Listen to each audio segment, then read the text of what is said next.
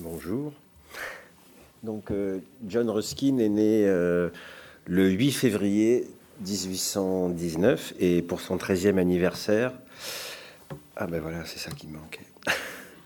Le 8 février 1832, il reçoit d'un des associés de son père, monsieur Henry Telford, un album de poésie d'un certain monsieur Rogers, où il se trouvait plus d'une vingtaine de vignettes euh, dessinées par Turner. Plus de 50 ans plus tard, en 1888, Turner écrit la chose suivante. À cette époque, je n'avais jamais entendu. Euh, Ruskin écrit la chose suivante. Merci. Je n'avais jamais entendu parler de Turner, mais malgré mes 13 ans, je n'eus pas plutôt jeté les yeux sur les vignettes de ce livre que j'en fis mes seuls maîtres, et je me mis en devoir de les imiter de mon mieux. Le plus important à noter et à expliquer, c'est que je fus en mesure de comprendre l'œuvre de Turner dès l'instant où je la vis.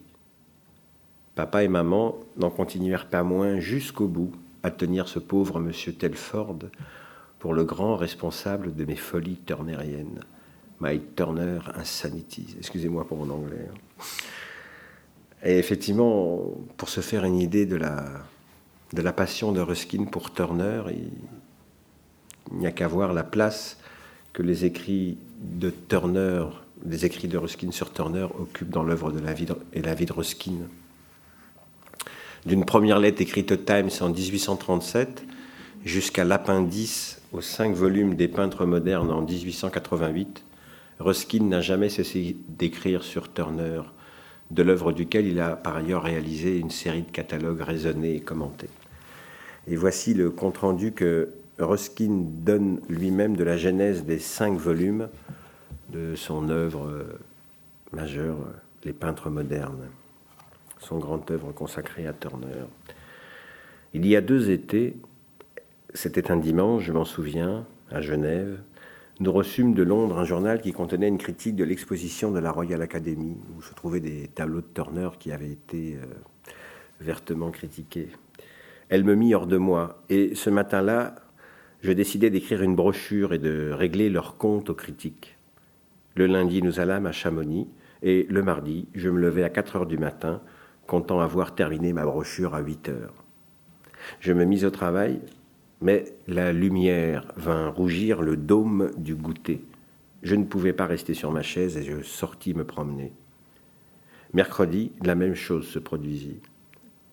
Et je repoussai ma brochure jusqu'au premier jour de pluie. Ce jour ne vint pas. En conséquence, j'accumulais, avant même d'avoir commencé à écrire, plus de matériaux que je n'en pouvais digérer en une heure ou deux. Je repoussai ma brochure jusqu'à mon retour. Je méditais pendant toute la descente que je fis du Rhin, et je m'aperçus qu'il n'était pas si facile que cela de démontrer quelque chose en matière d'art. Et la brochure devint un volume. Alors que ce volume n'en était pas à sa moitié, il joua à l'hydre, et trois têtes lui poussèrent, et chaque tête devint un volume, un traité complet de l'art du paysage. Ces trois volumes en devinrent bientôt cinq. Les cinq volumes des peintres modernes, dont le livre réalisé et traduit par Philippe Blanchard présente des extraits pour lui les plus significatifs, ces cinq volumes n'ont pas une structure du tout systématique. Un des traits essentiels de la méthode de, Ruskin, c'est la reprise. De volume en volume, Ruskin reprend les mêmes thèmes et les retravaille différemment. Il reprend ses développements en vue d'y incorporer des éléments toujours nouveaux. Donc, euh, Voici d'abord un fragment extrait du premier volume des peintres modernes, volume dont l'essentiel est consacré à la notion de vérité. Je vous en lis le sommaire. La révolution turnerienne. Vérité générale sur la nature. 1. Le ton. 2. La couleur. 3. Le clair-obscur. 4. L'espace. Les quatre grands éléments du paysage. Le ciel et les nuages. La terre, l'eau, la végétation. Et enfin, remarque générale concernant la vérité de Turner. Je voudrais faire juste une petite euh, note personnelle. C'est à propos du style de Ruskin qui est assez extraordinaire, hein, qui, qui des fois atteint, des fois dépasse l'objet euh, qu'il traite. Et puis ceci, c'est âpre, c'est dense, c'est pas simple. Donc vous à avoir une heure de. Vous aurez, vous aurez sûrement plus faim après. Voilà. Courage, courage à vous, courage à nous. Mais c'est très beau en même temps. Donc, ce premier extrait est tiré du chapitre sur la couleur. Quand j'en serai à parler des ciels, j'indiquerai les différences de caractère qui existent entre les nuages en fonction de leur altitude. Je ne parle pour l'instant que de la région la plus élevée, celle qui est caractérisée par des nuages blancs, pellucides, immenses et tranquilles, en barres, traînées ou flocons, région qu'aucun paysagiste ne s'est efforcé de représenter, à l'exception de Rubens et de Turner. Ce dernier en faisant le préféré et le plus fréquent de ses objets d'étude. Nous n'avons parlé jusqu'à présent que ce qui est constant et nécessaire dans la nature, des effets ordinaires de la lumière du jour sur des couleurs ordinaires. Et une fois de plus, nous répétons qu'aucune palette d'aucun peintre, si somptueuse soit-elle, ne peut égaler ces effets pourtant ordinaires. Mais c'est une toute autre chose encore quand la nature se trouve, se trouve prise d'une folie de coloriste et réalise quelque chose de vraiment extraordinaire, quelque chose qui est destiné à montrer ce dont elle est capable. Elle a mille façons, mille moyens de se hausser au-dessus d'elle-même, mais les plus nobles de ces manifestations, les plus nobles manifestations de ses ressources en matière de couleurs sont sans conteste ces couchers de soleil sur des nuages de haute altitude. Je parle précisément de ce moment qui précède l'instant où le soleil disparaît, moment où sa lumière prend une couleur rose pure et va toucher un zénith tapissé de nuages aux formes innombrables et d'une inconcevable délicatesse. Les, les nuances dont ils peuvent se couvrir sont d'une multiplicité sans borne et d'une intensité sans limite. Le ciel, dans sa totalité, du zénith à l'horizon, devient un océan empourpré où la couleur et le feu se fondent. La moindre barre noire se transforme en or massif, la moindre ride, la moindre vague devient un morceau immaculé, sans ombre, de cramoisie, de pourpre, d'écarlate et de couleurs pour lesquelles le langage n'a pas de mots et l'esprit pas d'idées. Des choses qui ne peuvent se concevoir que le temps qu'elles sont visibles. À tout cela se fond le bleu intense de la cavité des régions supérieures du ciel. Eh bien, il n'y a rien qui rattache, rien qui relie, par association, par ressemblance, ces cieux-là à l'œuvre d'aucun homme, excepté celle de Turner. Lui seul a suivi la nature dans ses plus hautes entreprises. Il, la suit fidèlement, mais loin derrière il est tellement en dessous de son intensité que certains des tableaux, comme Napoléon ou Le Téméraire, présentés aux expositions de l'année d'avant, paraissent ternes et froids, paraîtraient ternes et froids si le regard se posait sur eux après un découché de soleil de la nature sur des nuages d'altitude. Paragraphe 8, parce que Ruskin donne des, des, intitulés à ces paragraphes que je vais lire désormais. Donc, paragraphe 8 de ce chapitre sur la couleur raison de l'incrédulité habituelle de l'observateur face à leur représentation, représentation des couchers de soleil. Mais il y a mille raisons de ne pas y croire. Le concours de circonstances pour que de tels phénomènes se produisent ne se rencontre pas plus de cinq ou six fois par été.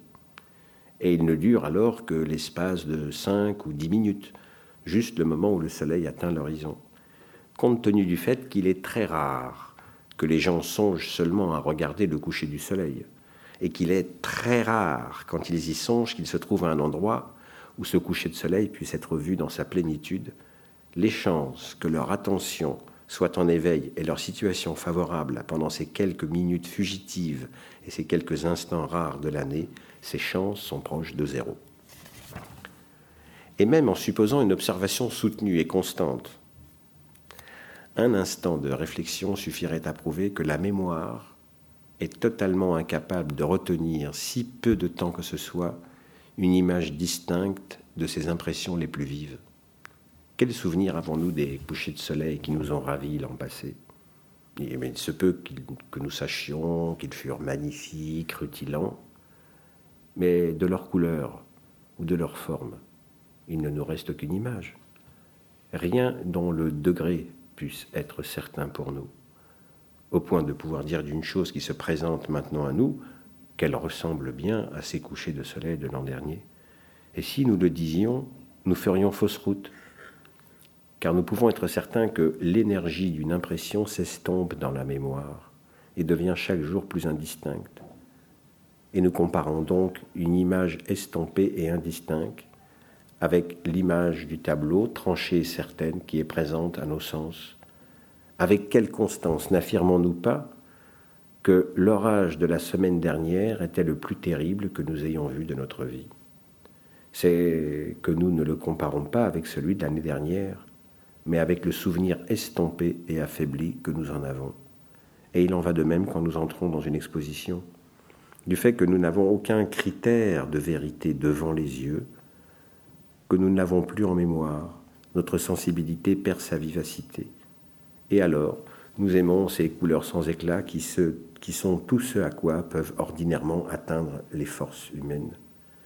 Et quand nous nous tournons vers quelque chose qui se rapproche davantage d'une vérité plus élevée, comme la peinture de Turner, qui entretient un rapport plus étroit avec la hauteur de la couleur naturelle, mais sans que nous soyons guidés par les gradations correspondantes d'une lumière réelle, quand nous sommes face aux morceaux isolés et brutalement découpés par un cadre et un mur, et entourés de ténèbres et de froid, pouvons-nous nous attendre à ce qu'ils ne surprennent ni ne choquent notre sensibilité? Paragraphe 11. L'écart entre la vivacité de la couleur et celle de la lumière est moindre chez Turner que chez les autres coloristes. Ce à quoi un artiste doit toujours viser, ce pourquoi il doit batailler, c'est toujours de réduire cet écart, autant que l'art en est capable, non en diminuant la couleur, mais en augmentant la lumière. Et c'est en effet en cela que les œuvres de Turner se distinguent particulièrement de celles des autres coloristes, à savoir l'intensité éblouissante de la lumière qu'il répand à travers toutes ces teintes, et qui, bien plus que la vivacité de leurs couleurs, est la source réelle de l'empire qu'elles exercent sur l'œil, et dont on fait de façon tout à fait compréhensible la cible permanente de la critique. Comme si le soleil qu'elle représentait était un luminaire sans histoire, doux, tamisé et se prêtant à tout, un luminaire qui n'aurait jamais ébloui quiconque dans quelque circonstance que ce fût. J'ai eu plaisir à me tenir près d'un Turner aux vives couleurs à l'Académie pour écouter les compliments involontaires de la foule. Oh, que ces criards ah, moi, je ne peux pas regarder cela. Cela ne vous blesse pas les yeux? Compliment exprimé comme si ces gens avaient coutume de regarder le soleil en face sans en ressentir la moindre gêne, ni la moindre difficulté pour la vision. Alors, le deuxième extrait est tiré toujours du volume 1 et des peintres modernes. Et c'est un chapitre consacré au clair-obscur.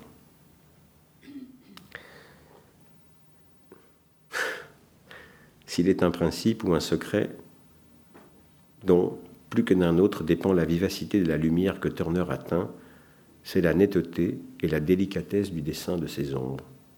Quelque obscurité, quelque brume, quelque flou qu'il y ait dans ses objets ou dans son atmosphère, il prend soin de la précision et de la netteté des ombres, et il sait que dans ces circonstances, la lumière prendra soin d'elle-même. Il n'obtient pas cette netteté en noircissant les ombres, mais grâce à l'égalité, à l'unité et à la précision extrême de leur bord. Les mots ne sont pas assez précis, ni assez fins pour exprimer ni pour suivre l'influence constante, omniprésente des ombres plus fines et plus vagues, influence qui donne à la lumière qu'elles produisent son caractère passionné et puissant. Il n'est pas une pierre, pas une feuille, pas un nuage, sur lequel on ne sente que la lumière passe et palpite sous nos yeux. Voici le mouvement, l'onde même et la radiation de la flèche de lumière, et non cette morne clarté diurne, universelle, qui tomberait sur le paysage comme une chose sans vie, sans direction, sans reflet, égale partout et partout morte. C'est la lumière qui respire, qui a une âme, exulte.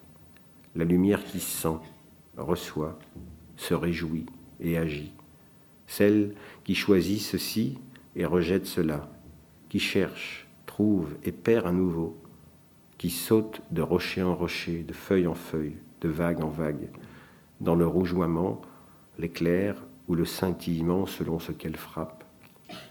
La lumière qui, sous ses formes plus saintes, absorbe et enserre toute chose dans la plénitude profonde de son repos, pour se perdre à nouveau dans le désordre, le doute et les ténèbres, ou encore la lumière qui périt et disparaît, prise dans les raies de la brume à la dérive, ou fondue dans l'air mélancolique. Mais c'est toujours, toujours, qu'elle, la lumière, embrase ou décline, qu'elle soit étincelante ou sereine, c'est la lumière vivante continue de respirer au plus profond de son immobilité la plus hypnotique, la lumière qui dort, mais qui ne meurt jamais. Un chapitre consacré à l'espace. En peinture, il faut sacrifier partiellement soit le premier plan, soit le lointain. Si donc dans une peinture, notre premier plan est tout, notre lointain ne doit rien être, et réciproquement, car si nous représentons les objets proches et les objets lointains comme s'ils produisaient en même temps sur l'œil cette image distincte que nous recevons d'eux dans la nature quand nous les regardons séparément, et si nous ne les distinguons les uns des autres que par le ton atmosphérique et le manque de netteté qui sont fonction de l'éloignement réel, nous violons l'un des principes les plus essentiels de la nature. Nous donnons à voir simultanément ce qui ne peut être vu que par deux actes de perception séparés, et nous énonçons un mensonge aussi grossier que si nous avions représenté ensemble les quatre faces d'un objet cubique, comme si on pouvait les voir simultanément. Or, aucun paysagiste de l'école ancienne n'a, autant que je m'en souvienne, accordé la moindre attention à ce fait, qu'il faut sacrifier partiellement soit le premier plan, soit le lointain, donnant ainsi à leur premier plan un fini net et précis, et ce qui produisait sur l'œil une impression vigoureuse allant jusqu'à rendre à la perfection le contour et la forme des feuilles, de leurs buissons, de leurs brins d'herbe, et ils poursuivaient ainsi en direction du lointain, en accordant la même attention à ce qu'ils pouvaient voir de ces détails. Ils rendraient tout ce que le regard peut percevoir au loin quand il s'y consacre de façon pleine et entière. En conséquence de quoi, ils n'ont jamais réussi à donner de l'espace une représentation véritable. Mais les artistes modernes ont réussi à appliquer pleinement ce principe de la différence du proche et du lointain. Turner a ouvert une ère nouvelle dans l'art du paysage en montrant que l'on pouvait effacer le premier plan au profit du lointain, et qu'il était possible d'exprimer la proximité par rapport au spectateur sans donner une représentation complète des objets proches.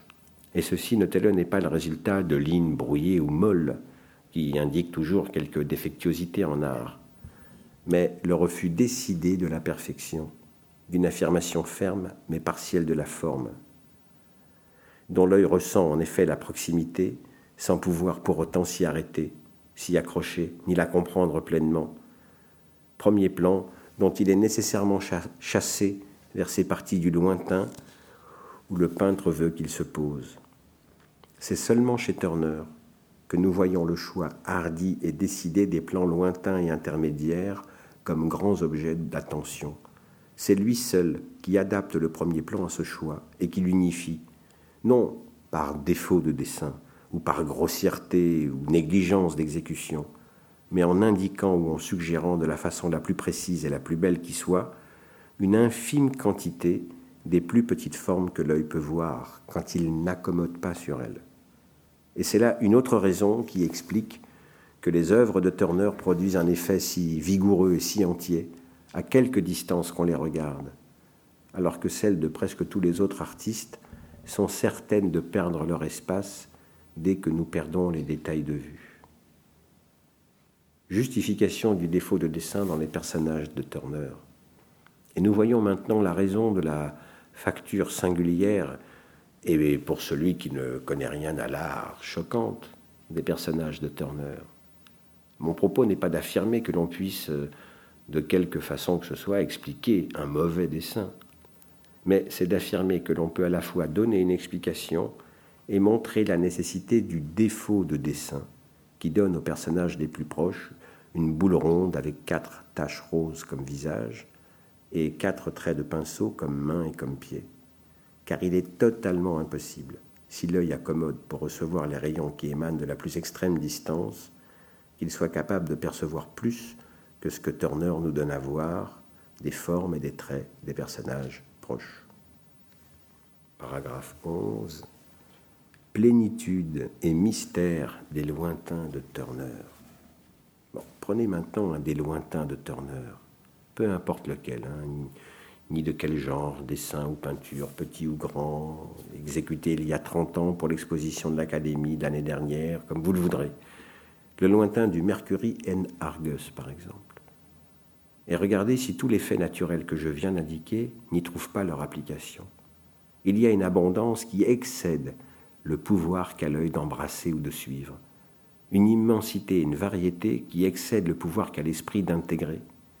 Et cependant, dans toute cette étendue et toute cette masse, pas un atome qui ne suggère plus qu'il ne représente. Et cette suggestion n'est pas vague, mais démontre que chaque pouce pris individuellement est conçu de façon absolument claire et complète dans l'esprit du maître, qu'il en a une image différenciée et pleinement développée. De tous ces millions de traits, il n'y en est pas un seul qui soit dénué de signification, mais pas un seul non plus qui ne soit affecté et travesti par l'éblouissement et le flou du lointain. Aucune forme ne se laisse reconnaître bien qu'aucune forme ne soit inconnue. Extrait d'un chapitre sur la représentation de l'eau, toujours dans le volume 1 des peintres modernes. Je crois que la plus noble marine jamais peinte par Turner, et dans ce cas la plus noble certainement jamais produite par l'homme, est celle du Slave Ship, principal tableau de l'exposition de 1840. Il s'agit d'un coucher de soleil sur l'Atlantique après une longue tempête. La tempête est partiellement retombée et la cohorte déchirée des nuages de pluie va se perdre en fil écarlate dans le creux de la nuit. L'ensemble de la surface de mer incluse dans le tableau est divisé par une énorme houle en deux crêtes, qui ne sont ni hautes ni ponctuelles, mais qui soulèvent tout l'océan comme un saint qui soupire profondément après la torture de la tempête. Entre ces deux crêtes, le feu du couchant tombe dans le creux de la houle. Il le colore d'un éclat effroyable mais magnifique, d'une splendeur intense et sinistre, semblable à des flammes d'or, à un bain de sang. Le long de cette voie, de cette vallée de feu, des vagues agitées qui divisent sans trêve la houle marine, elles se soulèvent en prenant des formes sombres, incertaines, fantasques, et chacune projette derrière elle une ombre pâle et lugubre sur l'écume illuminée.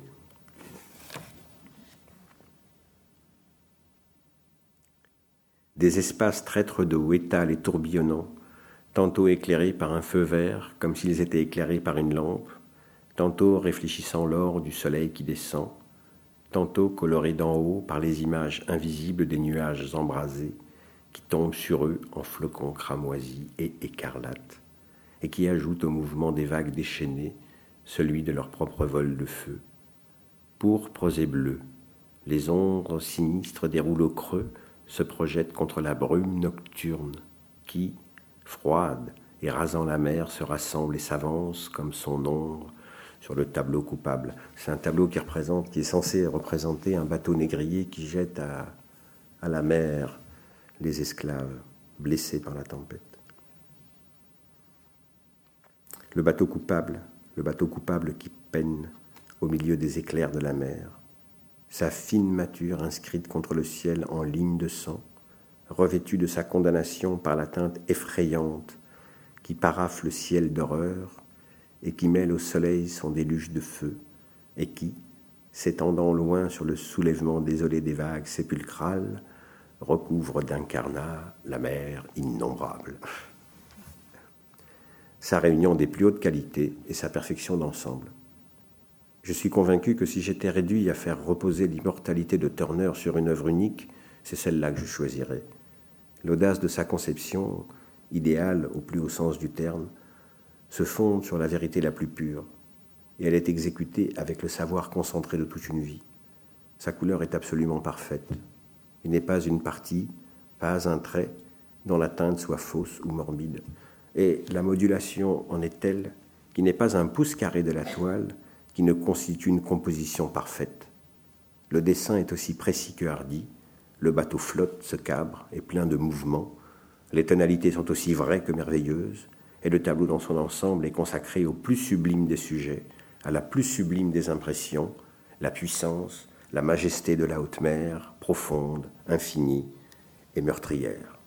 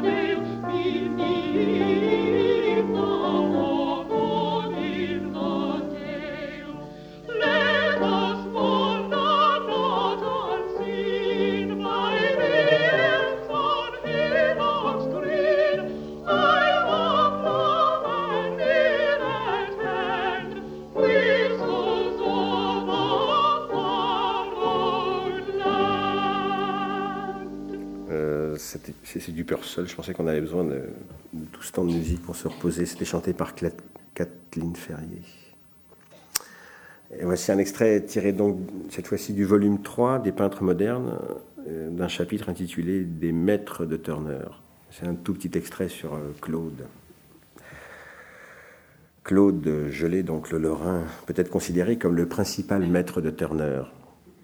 Ses capacités étaient des plus limitées, donc c'est un extrait assez drôle mais il y avait de la sensibilité dans sa perception et de la sincérité dans ses ambitions. Et il a effectué une révolution en art. Cette révolution a consisté principalement à placer le soleil dans le ciel. Jusqu'à l'époque de Claude, personne n'avait sérieusement songé à peindre le, soleil autrement que de façon conventionnelle. Claude fit du soleil le sujet de sa peinture et peignit les effets d'ombre brumeuse jetés par les rayons sur le paysage, et d'autres délicats passages aériens comme personne ne les avait peints auparavant, et à certains égards comme personne ne les a peints à l'huile depuis lui. Mais quand Turner surgit, quand Turner surgit animé d'un désir sincère de peindre l'ensemble de la nature, il s'aperçut que l'existence du soleil était un fait d'importance et en aucune façon un fait facile à traiter. Il aimait, lui, la lumière du soleil pour elle-même, mais au commencement, il ne savait pas la peindre. Les autres problèmes, pour la plupart picturaux, il les résolvait sans grande difficulté technique, mais d'une certaine façon, il ne réussissait pas à tirer de la peinture à l'huile l'orbe de feu ni la brume d'or. Et naturellement, il se tourna vers Claude, qui y était effectivement parvenu. Il l'approcha avec beaucoup de révérence, comme quelqu'un qui avait résolu ce qui paraissait à Turner être le plus difficile des problèmes techniques, et il devint son fidèle disciple. Mais pendant qu'il se consacrait à l'étude de Claude, son esprit avait été fortement perverti par la futilité des conceptions de Claude. Il était impossible de s'attarder si peu que ce fût sur des telles œuvres comme celle de Claude sans en subir des dommages sévères. Et le style des compositions de Turner en fut par la suite et jusqu'au bout affaibli et corrompu.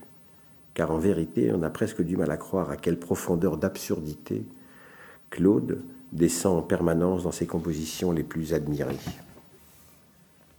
Imaginez que les arbres, les rochers, les bateaux de Claude, imaginez que tout ce qu'il touchait n'était que la reproduction de ce que les autres avaient fait de pire. Imaginez l'incompréhension de tout ce qu'il voyait lui-même dans la nature, et considérez ensuite quelle école son œuvre, pouvait être pour un disciple jeune et plein de révérence, comme je l'ai dit.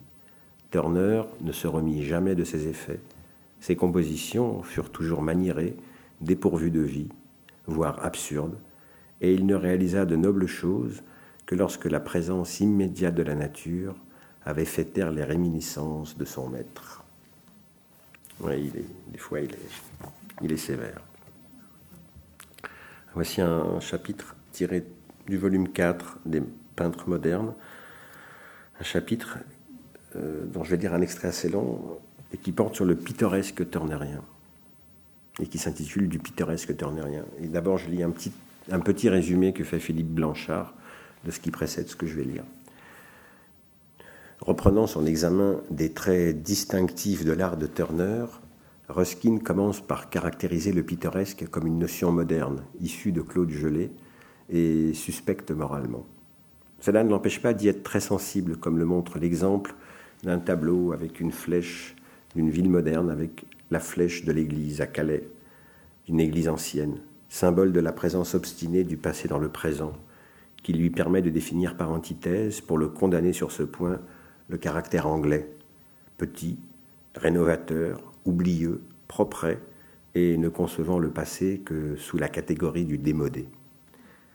Mais si j'ai insisté longuement sur ce trait de caractère anglais, c'est parce que je veux que le lecteur comprenne à fond le pittoresque noble, qui est son opposé, et ce qu'il exprime, c'est-à-dire la souffrance, la pauvreté ou le déclin, noblement enduré, avec un courage modeste, non seulement modeste mais inconscient. Si un édifice affiche un caractère mélancolique, comme c'est le cas d'une abbaye en ruine, cet édifice devient beau ou prétend le devenir, mais le pittoresque réside dans la souffrance inconsciente d'elle-même. Le regard d'un vieux travailleur qui ignore qu'il y ait quoi que ce soit de pathétique dans ses cheveux gris, dans ses bras desséchés, dans sa poitrine brûlée par le soleil. Entre l'affirmation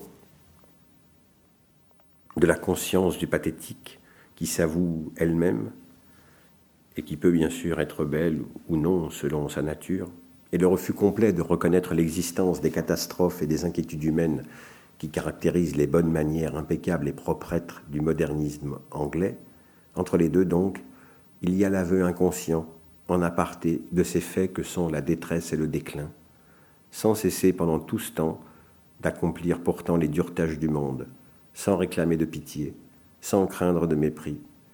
Et c'est là ce qui exprime la, la flèche de Calais, ainsi que tous les objets pittoresques, pourvu seulement qu'ils expriment quelque chose de moral ou d'humain, pourvu seulement, dis-je, qu'ils expriment quelque chose de moral, car ce qui ravit en eux, d'un point de vue purement extérieur, c'est quelque chose de pictural, c'est-à-dire de pittoresque au sens littéral du terme. Il y a la diversité de leurs couleurs et de leurs formes. Une pierre brisée a nécessairement des formes plus diverses qu'une pierre entière. Un toit tordu, des courbes plus diverses qu'un toit droit. Toute excroissance, toute fissure implique un degré plus haut de complexité du point de vue de la lumière et de l'ombre, et toute tache de mousse sur un avant-toit ou sur un mur rend la couleur plus ravissante. De là que dans un objet complètement pittoresque, comme une vieille chaumière ou un moulin, s'introduisent par diverses circonstances qui ne sont pas essentielles à cet objet. La ruine, la dégradation, le déclin, et qui nuisent plutôt à cet objet en tant que tel, s'introduisent donc des éléments de sublime, lumière et ombre complexes, variété des couleurs, formes ondulantes, des formes, des éléments de sublime qu'on ne trouve généralement que dans les objets naturels, les bois, les rochers, les montagnes, la mer. Ce sublime qui n'appartient au bâtiment que de façon parasite le rend au sens habituel du terme pittoresque. Or donc, si le peintre recherche cette sublimité extérieure sans aucunement considérer la nature véritable de l'objet, ni sans comprendre aucunement le caractère pathétique, pathétique de ce qui lui arrive et qu'elle dissimule, cela donne la basse école, qui est celle du pittoresque de surface, celle qui remplit de nombreux carnets de croquis et de nombreux albums et qui donne du travail aux peintres paysagistes vivants qui sont peut-être les plus populaires en France, en Angleterre et en Allemagne. Mais si l'on cherche ces mêmes caractères extérieurs en le subordonnant au caractère intérieur dans l'objet, et en refusant toute source d'agrément qui soit incompatible avec ce caractère intérieur, si en même temps on ressent une sympathie parfaite avec l'objet, et que l'on perçoit tout ce qu'il nous dit de lui-même dans ses apartés les plus tristes, nous avons alors l'école du pittoresque véritable ou noble. Bon, la seule façon pour le lecteur de se convaincre cette loi s'applique, que cette loi s'applique largement est d'y réfléchir soigneusement et de comparer les tableaux entre eux. Il suffira d'un seul exemple pour, le rendre, pour rendre ce principe clair. Et là, Ruskin compare euh, deux moulins deux gravures de moulin, l'une d'un certain Clarkson Stanfield, dont il dit que son moulin est totalement pittoresque mais n'a aucune profondeur, et donc une gravure de moulin de Turner. Je ne sais pas si c'est celle-là, mais peut-être. Ne manquez pas d'examiner également l'esprit dans lequel le dessin est exécuté. Observez que malgré, parce que le, moulin de Clarkson Stanfield est euh, en état de grande ruine. Observez que malgré l'état de ruine euh, où est tombé le moulin de Stanfield, malgré cet état de ruine, il ne semble pas en éprouver le moindre regret. Il en est au contraire ravi. Il pense de toute évidence qu'il ne pouvait rien y avoir de plus heureux. Son propriétaire est sans doute ruiné ou mort, mais son moulin constitue un objet formidable pour notre image de la Bretagne. Au lieu de pleurer sur lui, nous allons en faire notre principale source de lumière. S'il s'agissait d'un arbre fruitier en pleine floraison printanière et non d'un moulin désolé, nous ne pourrions le faire plus blanc ni plus brillant. Nous en illuminons toute notre gravure, et la moindre de ces fissures nous fait exulter, comme si nous possédions en elle un trésor d'un prix peu commun. Rien de tel chez Turner. Son moulin, lui, peut encore servir, mais malgré cela, on le sent songeur à son propos. C'est une pauvre richesse, et il est clair que son propriétaire a fort à faire pour tirer son pain de ses meules. De plus, il y a là comme un obscur symbole de la mélancolie propre à tout travail humain. C'est un pauvre travail pour les vents que de faire tourner des meules. Meilleur, certes, que de noyer des marins ou d'abattre des forêts, mais ce n'est pas le travail qui leur est le plus approprié, qui serait de rassembler des nuages et de porter des pluies bienfaisantes là où l'on en a besoin, d'éventer les fleurs et les feuilles quand elles vont s'évanouir de chaleur, faire tourner deux pierres à seule fin de réduire en poudre la nourriture des hommes n'est pas une tâche noble pour eux. On pourrait en dire autant de tout travail euh, inférieur assigné à une âme d'homme. Cela vaut mieux bien sûr que pas de travail du tout, et pourtant, cet obscur meulage, sans autre but que la nourriture, doit être une tâche bien mélancolique pour plus d'une créature vivante. Tous les hommes l'ont éprouvé ainsi. Et cette façon d'être à la meule, que ce soit la brise ou l'âme qui pousse, nous ne pouvons pas beaucoup nous en réjouir. Turner n'éprouve pas de joie devant son moulin. Il se détache noir contre le ciel, et pourtant il sera fier et au sommet de la colline il n'aura pas honte de son travail, et il recevra l'éclat de la lumière d'au-delà avec les nuages dorés qui se penchent sur lui. Observez maintenant dans tout cela comme la supériorité artistique dépend de l'ampleur de la sympathie. C'est principalement parce que l'un des deux peintres communie par le cœur avec son sujet, tandis que l'autre se contente de jeter sur lui des yeux insensibles, que l'œuvre de l'un est plus grande que celle de l'autre. Et poussant plus, loin notre réflexion sur ces sujets, nous verrons que telle est en effet la cause éminente de la différence entre le pittoresque inférieur et le pittoresque supérieur. Car dans un certain sens, l'idéal du pittoresque inférieur est éminemment dépourvu de cœur. Celui qui en est amateur semble avancer dans le monde dans un état d'esprit aussi impitoyable qu'un roc. Tous les autres hommes éprouvent quelques regrets à la vue du désordre et de la ruine. Lui seul se réjouit de l'une et de l'autre, quel qu'en soit l'objet. La fenêtre en morceaux qui ouvre sur des murs fissurés et sinistres, dont les fentes sont bouchées par un chiffon infâme ou un tampon de paille, le toit dangereux, le plancher et les escaliers qui menacent ruine, la détresse en haillons et la vieillesse qui consume les habitants du lieu, tous ces éléments conduisent, chacun pour sa part, à la plénitude de sa satisfaction à cet amateur de pittoresque. Que lui importe que ce vieillard ait passé des soixante-dix années de sa vie dans les ténèbres sans secours et dans la friche du désert de l'âme? Ce vieillard a enfin accompli sa destinée et rempli le coin d'un croquis où l'on avait besoin de mettre quelque chose de difforme. Que lui importe que les gens croupissent dans la détresse et la fièvre qui règnent dans les bras quartiers de la ville, près de la rivière. Mais si, cela lui importe beaucoup.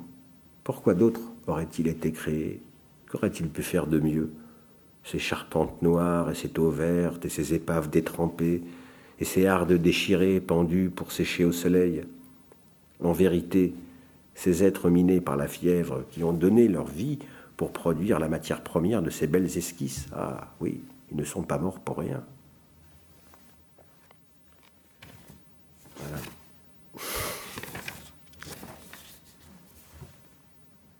Turner, ah, pardon, encore un tout petit résumé. Ceci dit, Ruskin montre qu'il n'y a pas de frontières, mais seulement des degrés entre les deux pittoresques. Il définit les grands peintres par leur sympathie limitée, leur amour du beau, leur bonté, leur humilité et l'élévation de leur esprit. Ces artistes-là peuvent tout peindre. Ils n'ont pas besoin de s'attarder indûment sur la laideur et la détresse. Ils savent accepter la simplicité quand elle se présente, mais ils ne se contentent pas d'un sublime inférieur. Turner est le seul artiste à ce jour qui ait donné le type achevé de cette perfection. L'atteindre à tout point de vue est bien entendu impossible à l'homme. Mais le type complet d'un tel esprit est apparu une fois en lui et exista aussi, je pense, chez le Tintoret. Bien avant, bien qu'autant que je sache, ce dernier n'ait laissé aucune œuvre révélatrice d'une sympathie avec l'humour du monde. Véronèse, d'un autre côté, était en sympathie avec son humour, mais pas avec les profondeurs de sa tragédie et de son horreur. Rubens, lui, manque du sentiment de la grâce et du mystère. Et ainsi, en passant en revue la liste des grands peintres, nous trouvons chez chacun une lacune ici ou là. Entendons-nous. Il n'est bien entendu pas dans mon intention de dire que Turner a accompli avec succès tout ce à quoi sa sympathie l'incitait. Nécessairement, l'ampleur même de l'effort impliquait qu'il rencontra dans telle ou telle direction un échec manifeste. Mais il a fait preuve d'une ouverture de sensibilité qu'autant que je sache, aucun peintre ne peut égaler. Encore une petit, petite pause musicale avant le dernier extrait. C'est toujours du Purcell. Et c'est toujours Kathleen Ferrier.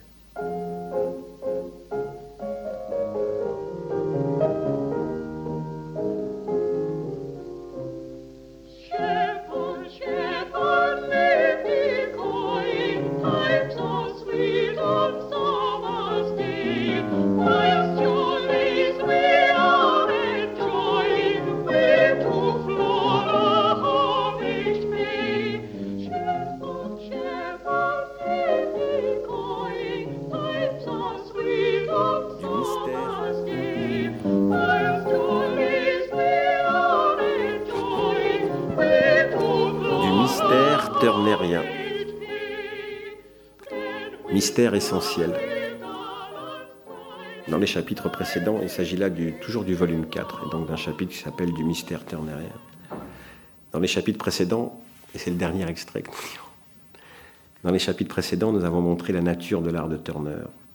D'abord en relation avec la sympathie dans laquelle il entre avec son sujet.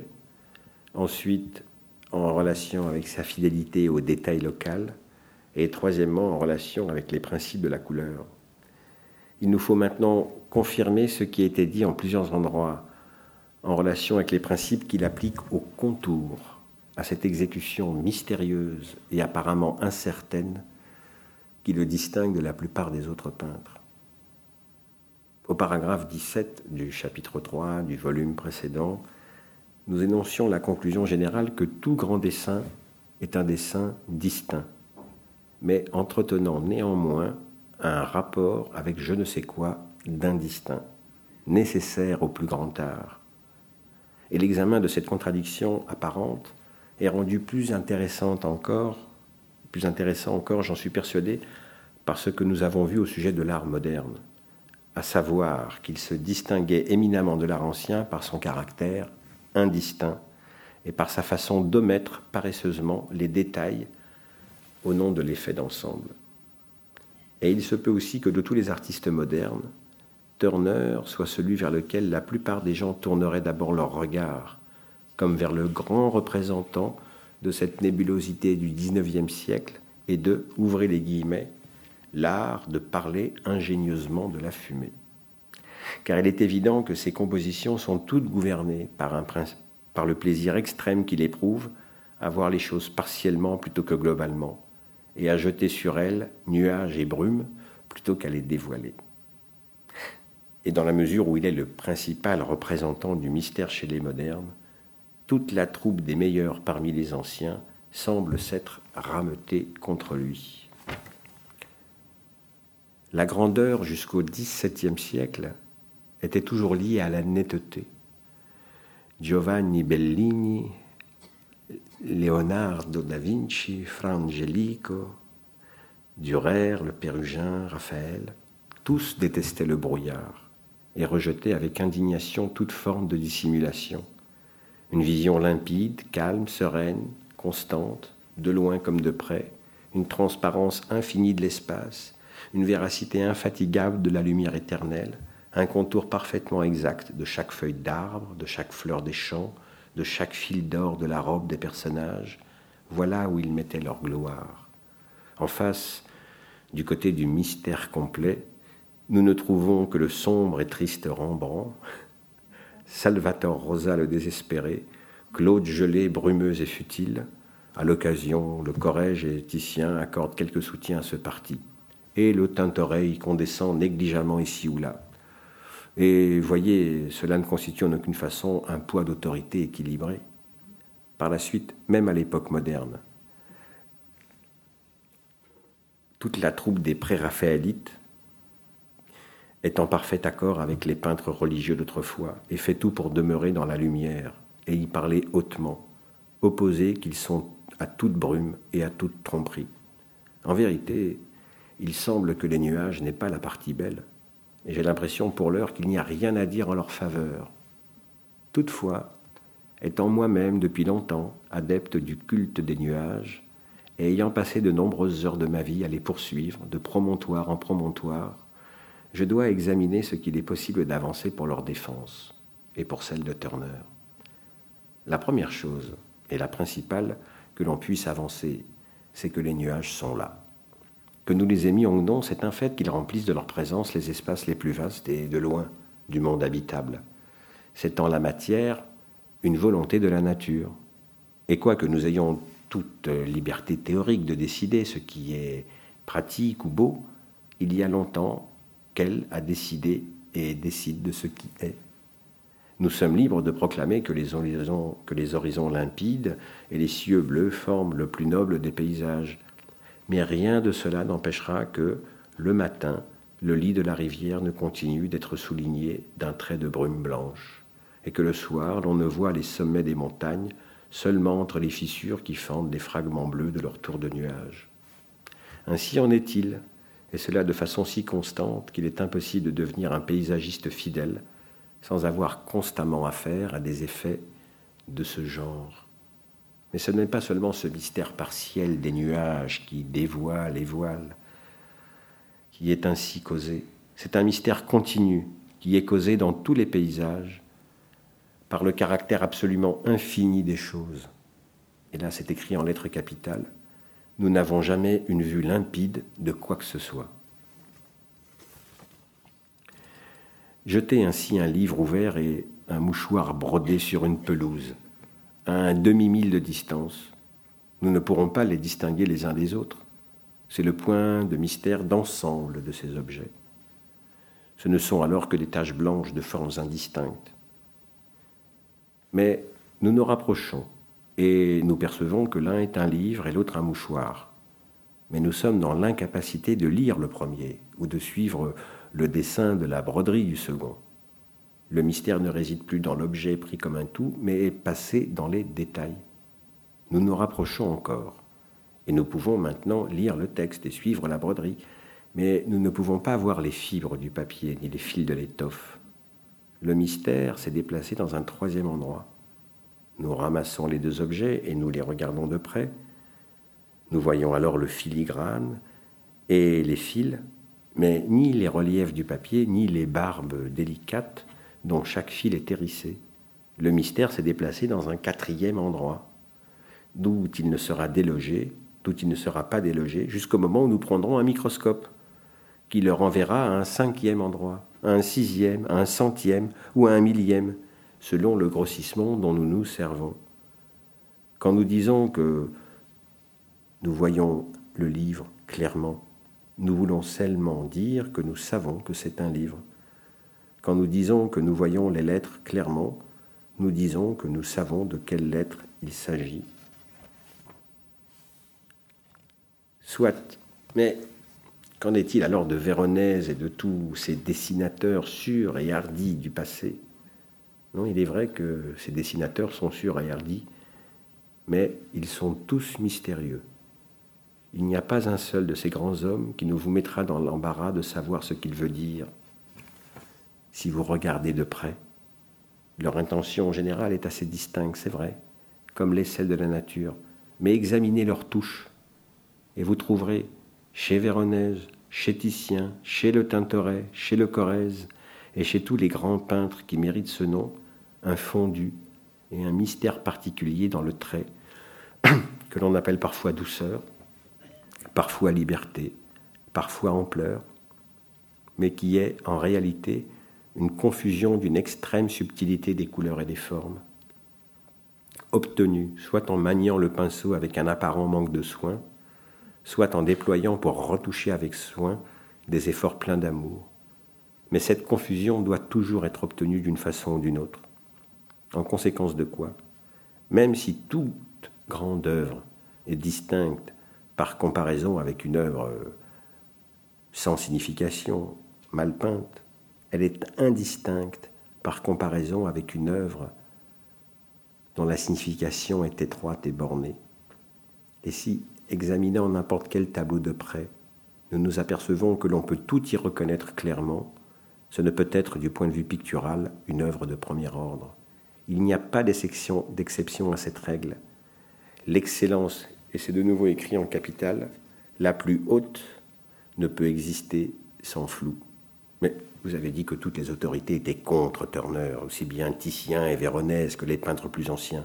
Oui, oui, je l'ai dit. Mais en ce qui concerne le soi, le choix de sujets brumeux ou pleins de brouillard. Mais sur cette question de simple exécution dont nous venons de parler, tous les grands peintres sont avec lui, bien qu'ils semblent d'abord différer d'eux, du fait qu'il a choisi des sujets brumeux, et parce qu'au lieu de peindre ces sujets en les plaçant dans une situation où l'on doit immédiatement en distinguer le caractère général, il ne cesse dépeindre des choses situées à 20 ou 30 milles de distance, qui ne sont plus que des ombres inintelligibles et excentriques. Mais pour nous en tenir à cette question, comment se fait-il qu'une photographie offre toujours un aspect net et précis, un aspect qui ne ressemble en rien à celui d'un Turner. Les photographies n'offrent jamais un aspect entièrement net et précis. Mais la netteté étant un des mérites qu'elles sont censées posséder, on leur choisit en général des sujets dont les traits se détachent nettement, des sujets très anti-turneriens. Et quand le résultat est brumeux et peu contrasté, bien que ce soit précisément dans ce cas que la nature est le plus sublimement rendue, on le jette, ne gardant que ce qui est net. Une grande part de la force de ces photos nettes tient au défaut du procédé. Soit la photographie exagère les ombres, soit elle perd le détail dans les parties éclairées, et de mille manières que je ne m'arrêtais pas à expliquer ici, elle manque certaines des plus grandes subtilités des faits de la nature, qui sont souvent ce que visait Turner, alors qu'elle rend des subtilités de forme qu'aucune main d'homme ne réussirait à obtenir. Mais une photographie délicate d'un vrai sujet turnerien ressemble infiniment plus à Turner du point de vue du dessin qu'à l'œuvre d'aucun autre artiste, même si dans le système du clair-obscur, où elle est totalement et nécessairement rembrandtesque, on ne peut d'ordinaire percevoir le subtil mystère de la touche, le turnerisme porté à un raffinement infiniment élaboré. Et voilà pour finir, dernier passage. Bien que j'ai peur que le lecteur ne soit fatigué de ce sujet, il reste une question à laquelle je dois consacrer quelque temps en conclusion, celle du mystère de la clarté elle-même. Dans un crépuscule italien, quand à 60 ou à 80 miles de distance la crête des Alpes se dresse à l'ouest, masse bleue sombre et indentée contre le vermillon cristallin, il reste quelque chose d'insaisissable, mais sans l'intervention d'un nuage, sans que rien soit dissimulé, un inconnu sans fin, mais sans le sentiment qu'un voile ou quoi que ce soit qui interfère face écran entre lui et nous. Nous n'en sommes pas séparés par la colère de l'orage, ni par quelques brumes vagues qui s'évaporent, mais seulement par la profondeur infinie de la chose même. Je m'aperçois que les grands peintres religieux se sont délectés de ce type d'inconnaissable et de celui-là seul. J'ai le sentiment que même s'ils avaient été en leur pouvoir de, de le faire, ils n'auraient pas mis de brume rosée ni d'ombre bleue derrière leur figure sacrée, mais se seraient contentés de cieux distants et de montagnes sans nuages. La conclusion juste est probablement que le mystère clair et le mystère nuageux ont la même noblesse, que la beauté des guirlandes de brume qui enrobent la rosée des tertres gazonneux, celle de la pourpre et des nuages vespéraux, celle des guirlandes de vapeurs fantasques qui traversent en glissant les bosquets de pins et qui s'irisent autour des piliers des cataractes, est plus ou moins représentative du type de joie que devrait nous procurer le savoir imparfait imparti à l'existence terrestre, tandis que les mystères sereins et dégagés de la peinture ancienne représentent le savoir de l'existence rédimée, c'est-à-dire sauvée. Mais il y a une chose dont je suis sûr, c'est que dans la mesure où l'on considère les nuages non comme un écran qui nous dissimule la vérité des autres choses, mais comme des créations véritables qui existent par elles-mêmes, on ne les contemple pas d'habitude avec suffisamment d'honneur. Il me semble que nous vénérons trop l'absence de nuages.